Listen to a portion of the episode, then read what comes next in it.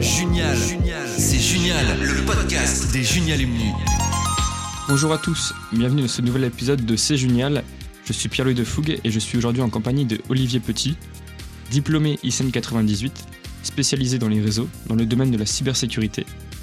Donc Olivier, tu as commencé ta carrière en 2000, tu as rejoint Nacasque qui conçoit et commercialise des produits de sécurité.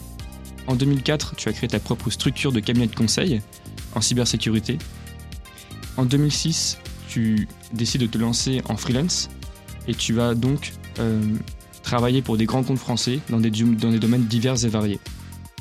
Toujours dans le domaine de la cybersécurité, bien sûr. Et aujourd'hui, tu travailles en tant que consultant dans le domaine de la cybersécurité chez Dedalus. Tout à fait. Merci. Ben, bon, bonjour à tous. Donc, je vais commencer par une question assez bateau. Pour créer son entreprise, comme tu l'as fait, comment on fait euh, Quelles sont les démarches quand on vient de lycène C'est génial. Alors moi, j'ai pas eu effectivement de, formation, la création d'entreprise. Hein. C'était un souhait euh, que j'ai eu assez tôt finalement. Euh, je pense à la sortie de, à la sortie de l'école. l'envie de voler de mes propres ailes, de créer moi-même ma propre structure, de d'avancer à mon propre rythme.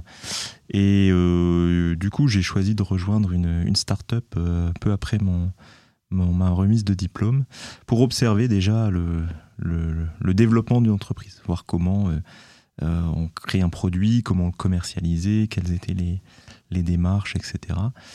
Euh, donc pour moi, ça a été de l'observation avant tout.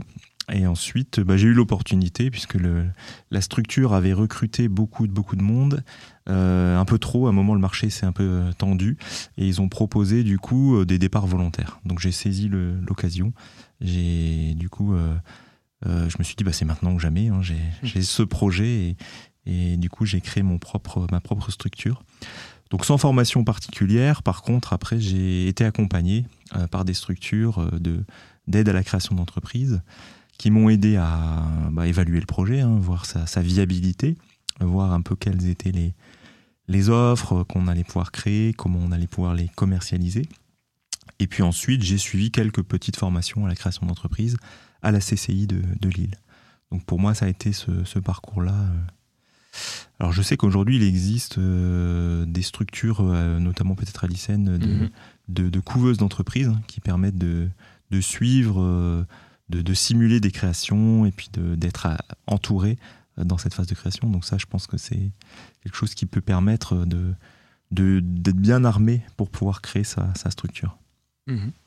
Quel conseil tu donnerais aux jeunes, pour, aux jeunes ingénieurs pour créer leur entreprise? Alors déjà, je pense qu'il ne faut pas avoir peur de se lancer assez tôt. Euh, je pense que plus on est avancé dans la vie active, plus c'est compliqué parce qu'on a des contraintes familiales, tout ça qui peuvent, qui peuvent freiner, euh, financières aussi. Donc je je, moi, je donnerais comme conseil déjà, c'est que si on a cette envie, c'est de se lancer euh, assez rapidement. Euh, ça peut être le, premier conseil. L'autre conseil, enfin en tout cas dans mon expérience, euh, c'est de bien prendre en considération la partie commerciale. Mmh. C'est de bien savoir comment on va vendre le produit, à qui, de bien avoir cerné tout ça. Moi, c'est ce qui m'a un petit peu manqué au début. C'était pas prévu finalement que je crée à ce moment-là. Ça a été plus une opportunité.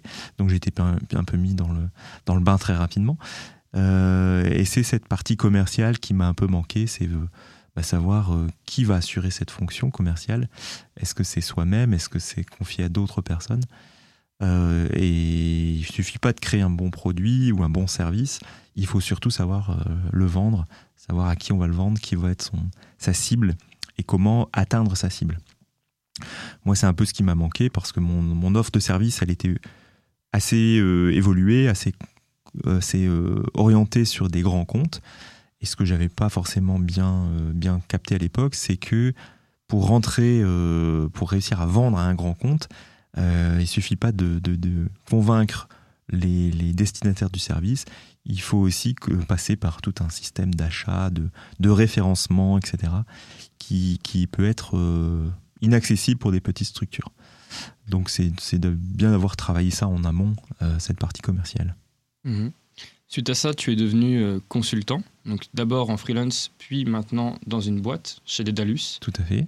En quoi consiste ton métier? Est-ce que tu peux nous expliquer ce que tu fais? Tout à fait. Alors bah moi, très vite, hein, dès les années 2000, j'ai travaillé dans le domaine, j'ai rejoint le domaine de la cybersécurité, qui à l'époque était pas aussi développé qu'aujourd'hui. ça commençait un peu, on commençait à en parler, mais c'était encore un peu embryonnaire. Euh, moi, j'ai rejoint euh, ce domaine-là parce que j'avais effectivement suivi une, option réseau euh, à l'ICN et que j'ai travaillé pour une société qui faisait du firewall, donc du produit de, sécurité réseau. Donc je suis arrivé par ce biais-là, c'était un petit hasard parce que à l'époque il n'y avait pas de cours cybersécurité à l'ICN, ça n'existait pas, ça faisait même pas partie du, du programme. ce domaine-là m'a plu et donc j'ai souhaité continuer à travailler dans ce domaine.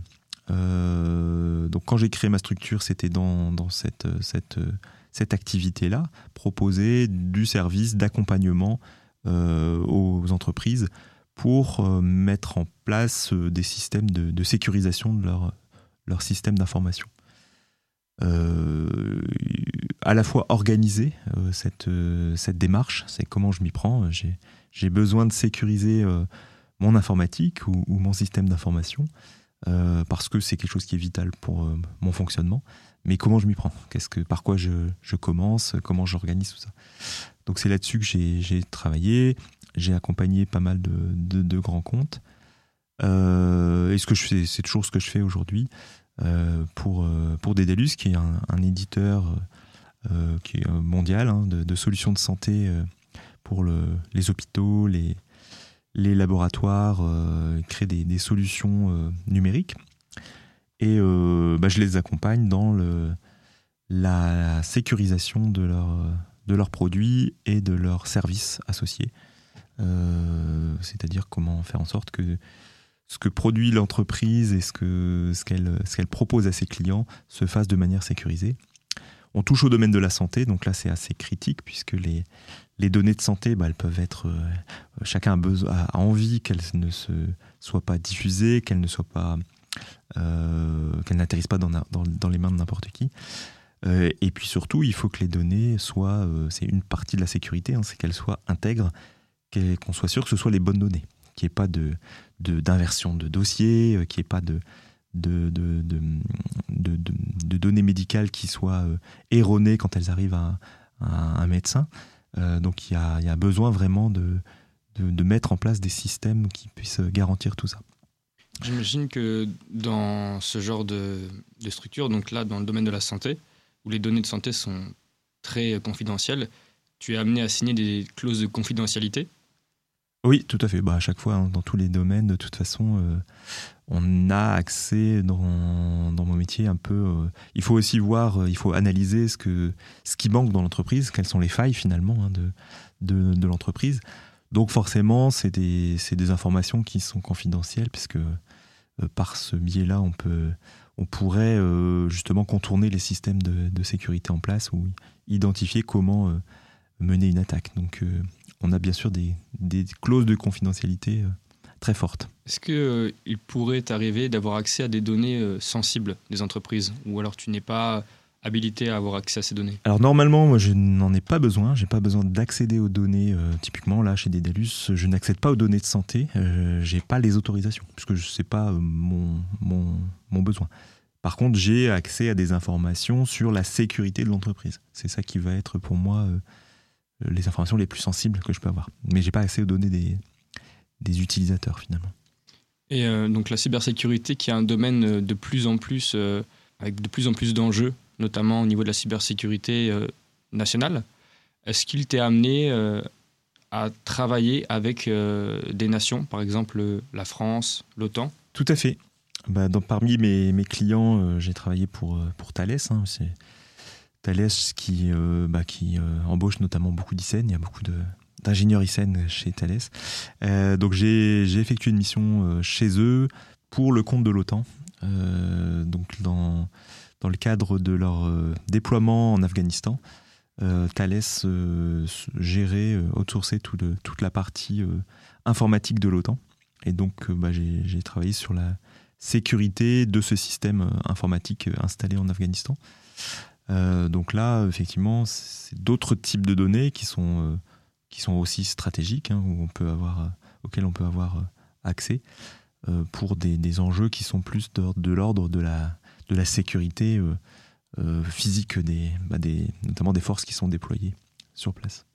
La cybersécurité, c'est un mot qui éveille beaucoup d'imagination, notamment on peut le voir au cinéma avec le film Snowden, où euh, c'est beaucoup de, on voit beaucoup de personnes taper sur des ordinateurs et on se demande ce qu'ils font. Est-ce que c'est aussi excitant qu'il n'en a l'air?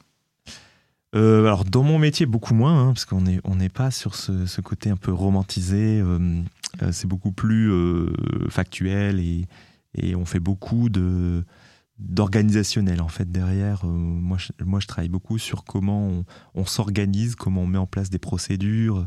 Donc, c'est beaucoup moins fun, on va dire. Euh, mais c'est vrai qu'il y a beaucoup de. Je, le remarque hein, quand on, je discute avec, euh, avec des gens, il y a beaucoup de, fantasmes autour du hacker, du hacker qui est isolé dans son, derrière son petit PC, dans sa chambre sombre, etc. C'est un peu l'image qu'on peut avoir. ce qu'il faut savoir, c'est qu'aujourd'hui, c'est c'est devenu euh, très organisé. Il y a beaucoup de, sites qu'on on parle de, cybercriminalité qui s'est qui s'est euh, professionnalisé. C'est pour ça que ça, a un peu explosé euh, ces dix dernières années. C'est qu'aujourd'hui, ben, on a des structures qui ont pignon sur rue dans, dans, des pays qui sont un peu qui ont un enjeu, qui, ont, qui, ont, qui, jouent de ça. Hein, on, peut évoquer sans, secret la Russie ou, la Chine, qui en font finalement une arme un peu secrète et qui développe, qui laisse en tout cas se développer euh, des sociétés hein, qui, qui, qui, ont des employés, etc., et qui, ont pour but justement d'aller euh, d'aller pirater, d'aller chercher de l'information chez des concurrents euh, un peu partout dans le monde.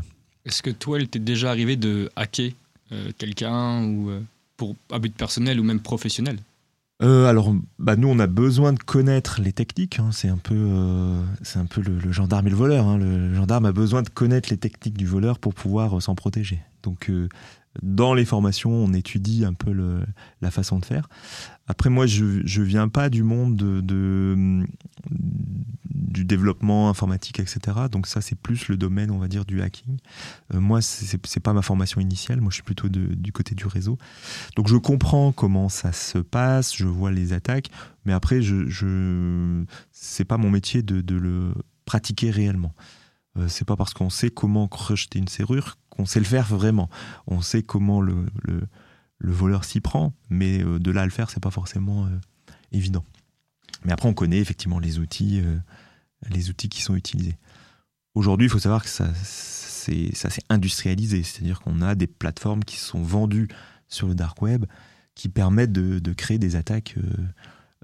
donc, on achète un, logiciel hein, qui permet de, créer des, des attaques. Donc, il n'y a même pas forcément besoin de connaissances très pointues on a toujours cette image euh, dans les films hein, du, hacker qui va réussir à, casser des codes. Euh, moi, ça me fait toujours un peu rire. Hein.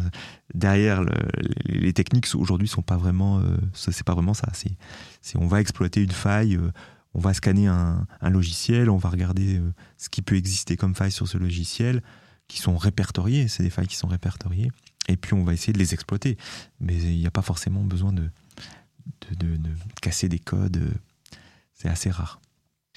On parle aujourd'hui du quantique comme étant la prochaine révolution dans le domaine de la cybersécurité. Donc le quantique, c'est-à-dire qu'on aura des ordinateurs quantiques qui seront capables de euh, décoder beaucoup plus rapidement, d'effectuer des opérations qui sont aujourd'hui euh, quasiment infaisables sur des ordinateurs normaux, prendront euh, quelques secondes à peine à être faites.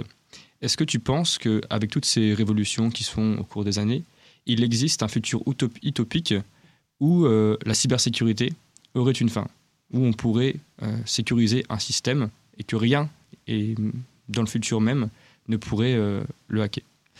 Alors c'est vrai que le quantique, bah, ça risque de, bouleverser un peu les choses. Hein. Aujourd'hui, ce qui est euh, existant, où on, nous dit bah, tel, tel niveau de, chiffrement, on ne peut pas le casser avant 1000 ans. Hein. On chiffre comme ça en, années le, temps qu'il faudrait pour déchiffrer un, code. Euh, avec le quantique, euh, ce qui prendrait 1000 ans va prendre une seconde. Donc euh, c'est sûr que ça va révolutionner les choses. Maintenant, si on prend un peu de recul, on voit l'histoire, notamment dans le chiffrement, hein, si on regarde l'histoire depuis le Moyen Âge ou même, bien avant, on voit que ça a été toujours une succession d'avancées technologiques. donc il y a une avancée technologique qui permet de, de mettre à néant un peu les, techniques de, de, chiffrement qui existent à l'époque. Et puis bah, on en développe d'autres. Donc finalement, bah, c'est qu'une évolution parmi tant d'autres. il y aura des, des, solutions qui vont évoluer sur la partie chiffrement. Il y aura du chiffrement quantique et du déchiffrement quantique. Donc finalement, ça sera une avancée supplémentaire dans la technologie, mais je pense que ça sera toujours une, course euh, euh entre, bah, euh, comme je disais, entre le gendarme et le voleur. Quoi. Il y a toujours, euh, plus on, on, met en place des techniques de protection, plus les techniques d'attaque évoluent. Donc ça, ça s'équilibre un peu, un peu à, à chaque fois, avec des sauts par moment il y a moment, il y a, des petits sauts, il y a une avancée euh, sur telle technologie, il y a une avancée euh, des pirates, mais derrière, on étudie comment ils font et puis on trouve une, contre-mesure. Finalement, l'un pousse l'autre à évoluer et inversement, ce qui fait que les technologies évoluent grâce à ça. Exactement, finalement, euh, c'est un petit peu ça qui, alimente finalement le marché. C'est c'est bah, il y a toujours des gens qui vont chercher à contourner la, sécurité. Quoi qu'on quoi qu'on puisse mettre en place, c'est valable sur, les, billets de banque, hein, par exemple. On, met en place des sécurités sur les billets de banque, puis euh, il y a une technologie qui permet de copier finalement euh, euh, encore mieux les billets, donc on est obligé d'inventer une autre technologie. C'est toujours une, course en avant. Ce qui motive ça, c'est souvent l'argent hein, derrière. dans le, dans le piratage, ce qui, ce qui est la source principale de motivation, c'est qu'on peut détourner euh, euh, les, systèmes pour gagner beaucoup d'argent. Donc c'est ça le, moteur. Hein. Et euh, donc là, on vient de parler du futur de la cybersécurité. Toi, ton futur, est-ce que tu le vois dans la cybersécurité justement? Bah, pour l'instant, c'est le cas. Après, j'ai eu aussi au cours de mes expériences l'occasion de, bifurquer un petit peu dans un autre domaine qui, qui n'a rien à voir. Euh, puisqu'en dans les années 2015-2016, je me suis intéressé beaucoup à, à l'agriculture, à l'agriculture biologique, aux problématiques de, euh, de dérèglement climatique. Et puis, euh, c'est des, sujets qui m'intéressent à titre personnel.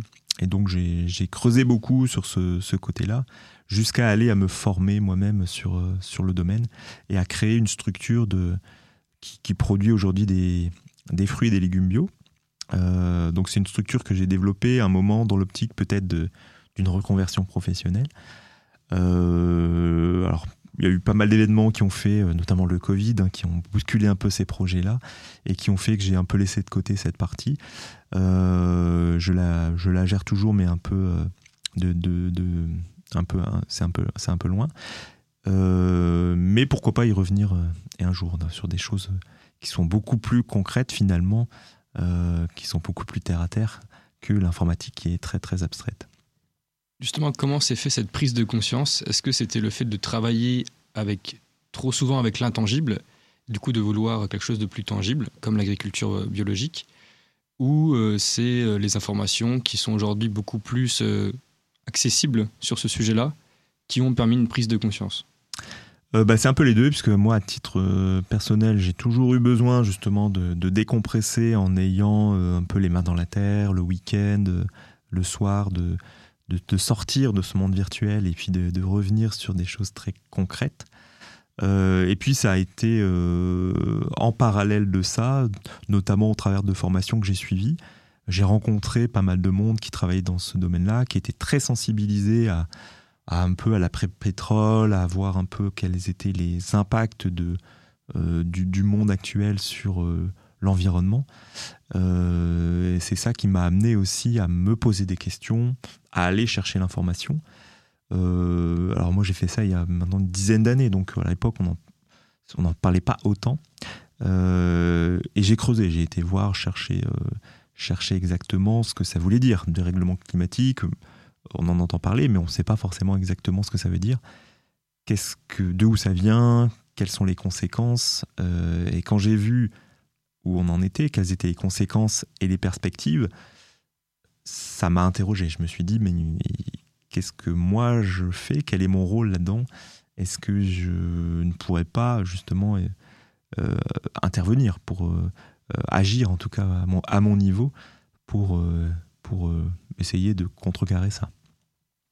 Est-ce que toi, ce que tu souhaites faire, finalement, c'est laisser une trace dans cette histoire du combat contre le réchauffement, climatique Parce que ce que tu aimes faire, c'est créer, développer oui, tout à fait. Euh, moi, ça fait partie des choses qui me motivent, que ce, bah, dans tous les domaines, hein, que ce soit dans la cybersécurité ou dans d'autres domaines, c'est de d'essayer de créer quelque chose. Donc, euh, dans toutes les missions où je suis intervenu, c'était surtout pour euh, partir d'un état des lieux initial et aller vers un, vers un objectif qui était parfois assez ambitieux, hein, d'améliorer le niveau de sécurité d'une entreprise ou ou de, de, faire quelque chose pour euh, limiter l'impact des, des, des, cultures euh, maraîchères, par exemple, euh, c'est toujours le moteur qui a derrière ça, c'est toujours je crée quelque chose, je construis.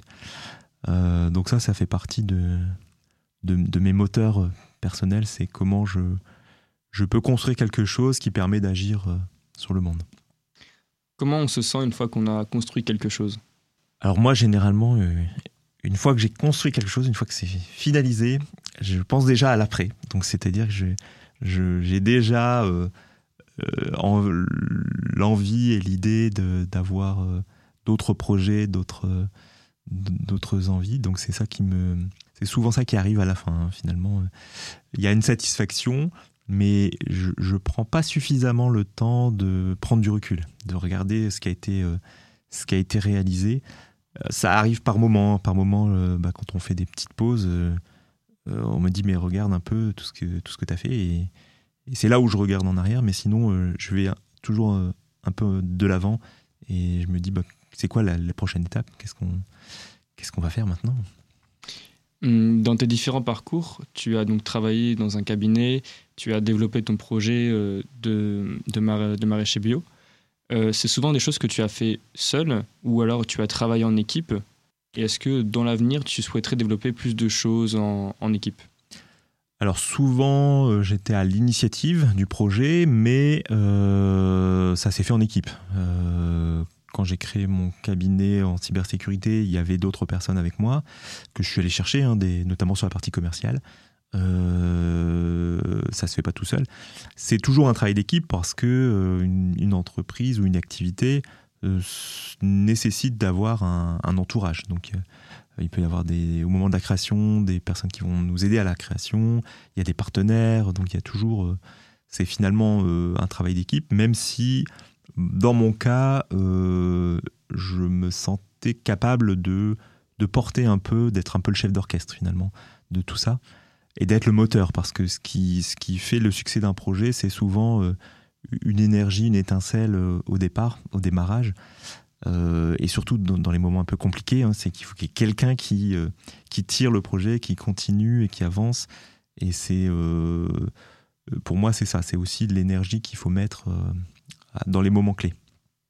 Par rapport au, au climat, est-ce que tu penses, en tant qu'ingénieur, que c'est avec la technologie qu'on va réussir à, relever ce défi? Selon ma vision actuelle, hein, qui, qui, évolue dans le temps, euh, qui, qui, est passée par plusieurs phases, des phases euh, un peu pessimistes, hein, quand j'avais fait un peu le, le bilan euh, un instant T de ce qui est, de où on était et quelles étaient les perspectives. Il y a des moments où j'étais un peu pessimiste. Aujourd'hui, je pense que il, tout à fait, il est tout à fait possible que la technologie vienne euh, aider en tout cas. Il, va falloir, hein, parce qu'il y a, y, a y a énormément de, choses à, mettre en place. Euh, donc je pense que bah, notamment les, futurs ingénieurs euh, peuvent agir à ce niveau-là, parce qu'il y, a énormément de choses à inventer, à créer, qu'elles soient technologiques, mais il va falloir aussi, très certainement, selon ma vision, changer un peu le mode de vie. le, le, mode de vie qu'on a eu depuis une centaine d'années, on va dire, hein, où on, consomme énormément.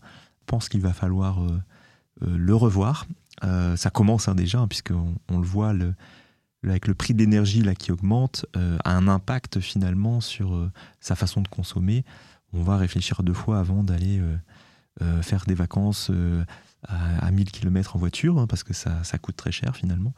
Donc on, commence à percevoir que les limites euh, à la croissance, qui sont beaucoup liées au pétrole, pétrole, gaz, aux, énergies fossiles, va avoir un impact et qu'il va falloir quand même très probablement décélérer, euh, peut-être euh, revoir notre façon de, consommer, de vivre dans les prochaines années. Est-ce que cet aspect climatique, ou même euh, juste le fait de faire du, jardinage, tu dis que tu as la main verte, est-ce que c'est une passion pour toi? Ah oui, moi là-bas c'est une passion. ça a toujours été depuis tout petit, hein, donc c'est j'ai eu la chance de, de, de, vivre petit dans un environnement avec un grand jardin, etc., où j'étais en contact avec la nature en permanence, de vivre beaucoup dehors. Et, et je pense que c'est pour ça que j'y suis revenu finalement. C'est que dans mon métier, bah, j'ai pas du tout ce contact-là. Donc j'ai eu, j'ai eu ce besoin à un moment de, d'y revenir. Est-ce que la cybersécurité aussi, c'est une passion en quelque sorte? Est-ce que tu, tu aimes faire cela? Alors, pas forcément au départ, parce que j'y suis un peu tombé par hasard. Je suis un peu tombé dans la marmite euh, à un moment, puisque c'était une opportunité professionnelle. Mais c'est sûr que c'est un domaine qui est assez passionnel parce que euh, c'est très riche, c'est très varié, il y a beaucoup d'actualités. C'est une remise en cause euh, permanente finalement. C'est l'un des domaines, je pense, même, même dans l'informatique en général, qui, où il y a le plus de, de passion. Hein. On, parlait tout à l'heure de, bah, des fantasmes qui peuvent avoir lieu autour de ça. Euh, c'est lié aussi à ce côté un peu passionnel, c'est sûr. Est-ce que tu penses qu'il pourrait exister un moyen de lier euh, ces deux passions, c'est-à-dire le combat contre ce changement climatique et la cybersécurité? C'est assez éloigné. Euh, je le vois pas comme ça euh, d'emblée. C'est quand même des domaines où il y a peu de ponts. Euh, même si aujourd'hui, euh, j'arrive, par exemple, dans mon domaine, quand je suis dans, mon domaine informatique avec mes collègues, on voit que les sujets autour de l'environnement reviennent quand même très, très vite. Pas forcément liés directement à notre activité professionnelle, mais quand on discute finalement euh, de, tout et de rien de la vie, ces sujets-là reviennent très très très très souvent euh, depuis les dernières années. Euh, du coup, c'est pour moi l'occasion à ce moment-là de, faire le lien. Donc, pour conclure ce, cet épisode en compagnie d'Olivier Petit, euh, j'aimerais te poser une question. Où est-ce qu'on peut se procurer ces fameux ketchup que tu, que tu vends et que tu as développé dans ces maraîchages bio? Oui, c'est vrai qu'on a eu euh, un épisode euh, un peu de, célébrité, on va dire, euh, locale, puisqu'on a créé parmi les, produits dérivés, on transforme quelques, quelques produits qu'on qu'on qu qu cultive, notamment des fruits et puis des, des, légumes. Et on avait créé un, ketchup de tomates, puisqu'on avait trop de tomates un été. Euh, donc on a créé ce ketchup maison et puis on a participé à un concours euh, euh, local organisé par le, parc naturel régional Scarpesco qui organise un concours des fins gourmets qui permet à tous les producteurs du secteur d'amener ces produits et puis de les faire tester par des, professionnels de la restauration. Et puis on a gagné un, une médaille d'argent pour ce, ketchup. Donc il a été médiatisé. On est passé dans, le journal, à la radio, etc. Euh, donc euh, du coup aujourd'hui on est, on est connu un peu pour ce, produit-là euh, qu'on peut toujours trouver chez nous directement. donc la structure s'appelle l'essence de la vie et on peut nous trouver sur internet. On, a une boutique, une boutique en ligne et, on, retrouve ce fameux ketchup. N'hésitez pas à aller voir La de la vie et vous procurer ce délicieux ketchup médaille d'argent. C'était Junial, le podcast de Junia. Bonne journée à tous. Junial, c'était Junial, le podcast des Junialumni. Société, climat, environnement, économie, les ingénieurs diplômés de Junia façonnent le monde qui change. Retrouvez chaque mois un nouvel épisode sur toutes les plateformes de podcast. C'est Junial,